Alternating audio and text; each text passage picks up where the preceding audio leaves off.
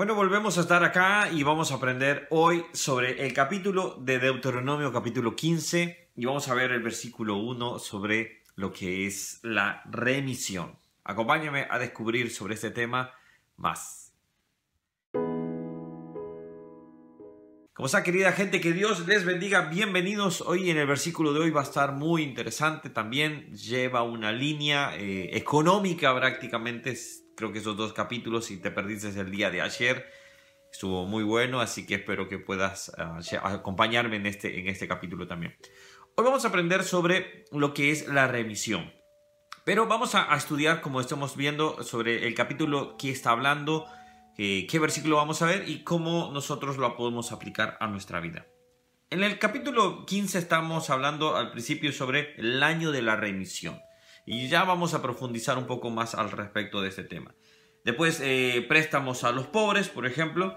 Leyes sobre los esclavos. Acá ya vimos un, capítulo muy hermoso, muy, muy hermoso, donde los esclavos eh, llegaban a decir eh, al dueño mismo, no me libres, porque te, te, he amado en este tiempo y quiero servirte por amor. Y este capítulo fue muy lindo porque pudimos aprender que nosotros eh, somos esclavos de Dios y, somos esclavos con, con, gratitud y decimos, Señor, soy tu esclavo porque como tú me tratas, nadie me puede tratar.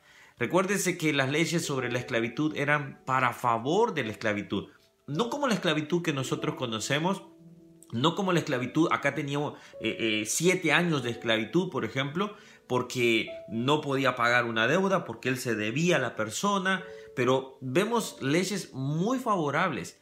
Obviamente, cuando hablamos de esclavitud es un tema muy, muy eh, peculiar, obviamente, es, un tema que hoy, como nosotros lo conocemos, de los años 500, este, los años, perdón, 1400, 1500, vemos todas estas situaciones, vemos años 1800 y 1900 también, con temas de esclavitud, eh, la abolición de la esclavitud, obviamente es eh, la manera de destrato hacia el humano de esa forma er, es condenable.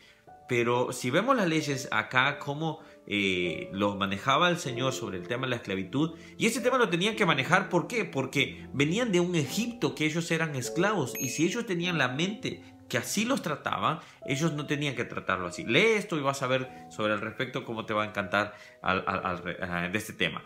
Pero bueno, vamos a seguir avanzando. Después se habla, eh, en el caso, por ejemplo, de, lo último, la consagración de los primogénitos eh, machos, que se tenía que, aquello de, de ovejas, de cabras, de, lo que es, perdón, de, vacas, por ejemplo, se tenía que consagrar al Señor y poder disfrutarlo, o sea, decir, comerlo, por ejemplo, y, pero si estaba defectuoso o no. Pero vamos, al del día de hoy y que lleva un poco la línea de, la vez pasada. Yo tengo que confesarles que hoy yo, este, cuando estaba preparando, me maté de la risa, digo yo. Una amiga, unos amigos se ríen cuando digo esto. Eh, me maté de la risa porque eh, tengo que confesarlo. yo soy malo. Así que, digo, ya estoy confesando. Así que soy malo en el sentido, el pensamiento que uno puede tener. Eh, y cómo la Biblia le enseña a uno, vamos a decir así, somos, somos una humanidad mala realmente. Pero bueno, ya me vas a entender. Eh, este año se dice el año de la remisión. Y dice el versículo 1, dice, cada siete años harás remisión. ¿Qué significa esto? Versículo 2 nos responde, y esta es la manera de la remisión, perdonará a su deudor todo aquel que hizo emprestito de su mano con el cual obligó a su prójimo no, le no lo demandará más a su prójimo o a su hermana, porque es pregonada la remisión de Jehová. Es decir, el perdonar las deudas a aquellos que nos debían. Perdonar las deudas a aquellos que nos hacían un préstamo o les hacían un préstamo y perdonarlos, totalmente perdonarlos. Es decir, el séptimo año era el año de la remisión. Bueno, ellos tenían un calendario obviamente para todo esto.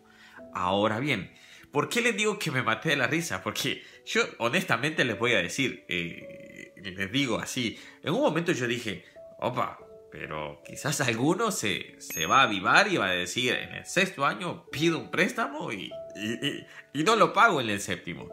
Qué mal, dije, Señor, ¿cómo no pensaste eso? ¿Para qué dije eso, sinceramente? Mire, se lo voy a confesar, yo se lo tengo porque a mí me causó mucha gracia, después yo me dije, Señor, perdóname porque soy, soy malvado, sinceramente, digo. Pero miren lo que dice el versículo eh, este, 8, 8, eh, vamos, 8 y 9 dice, si no abrirás a él tu mano libremente y en efecto le prestarás lo que necesite. Este es préstamos a los pobres. Mira el versículo 9 guárdate de tener en tu corazón pensamiento perverso diciendo, cerca está el año séptimo, el de la remisión, y mires con malos ojos a, tu hermano menesteroso para no darle, porque él, él, eh, él, podrá clamar contra ti a Jehová y se te eh, contará por pecado.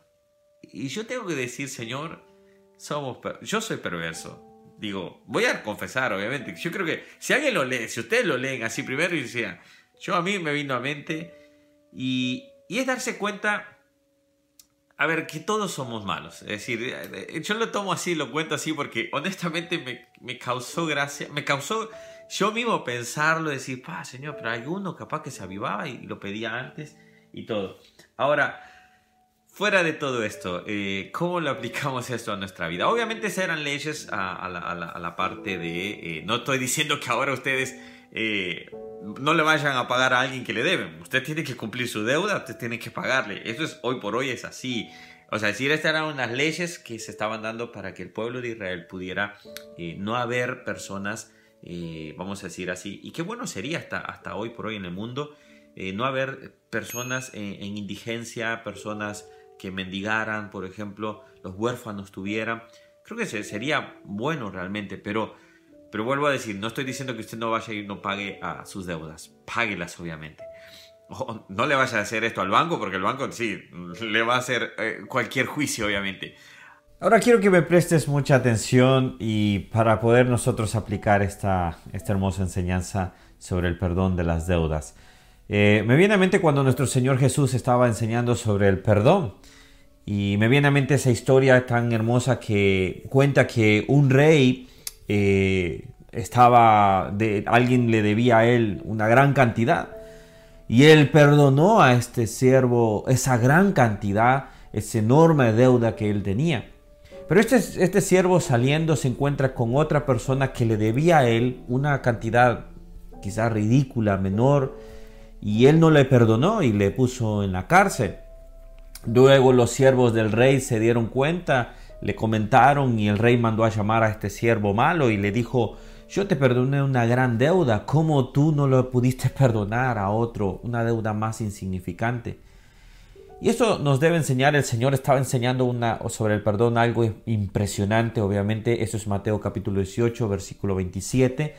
Ah, y, y, esto viene, viene a cuenta lo que nosotros, el año de la remisión, el, el año del perdón, obviamente, de las deudas. Hermanos, nosotros fuimos perdonados de una gran deuda. Nuestra gran deuda era el pecado. Nuestra gran deuda era simplemente eh, estábamos apartados de Dios.